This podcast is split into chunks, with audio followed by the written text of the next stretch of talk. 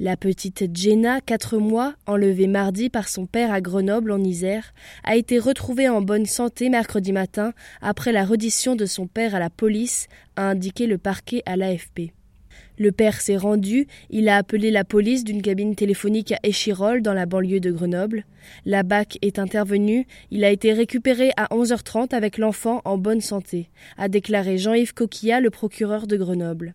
Vêtue d'un pyjama rose bonbon, Jenna avait été enlevée par son père Steve Benny Issaad, 28 ans, mardi matin alors qu'elle se trouvait avec sa mère dans un foyer accueillant des femmes battues à Grenoble.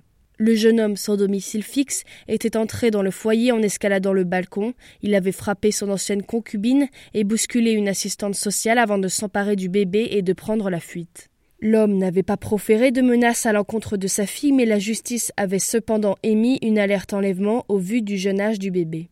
Adopté en France en février 2006, ce dispositif consiste à lancer en cas de rapt d'enfants mineurs une alerte massive via une cinquantaine de canaux de diffusion, radio, télévision, site internet, panneaux de gare et d'autoroute, panneaux d'affichage urbain, réseau de la SNCF ou de la RATP, 22 000 bornes de la Française des Jeux, pour mobiliser la population dans la recherche de l'enfant et de son ravisseur.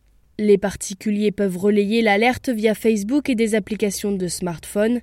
C'est la 19e fois qu'une telle alerte est déclenchée en France. Jusqu'à présent, elle s'est révélée efficace dans tous les cas, permettant à chaque fois de retrouver les enfants enlevés sains et saufs.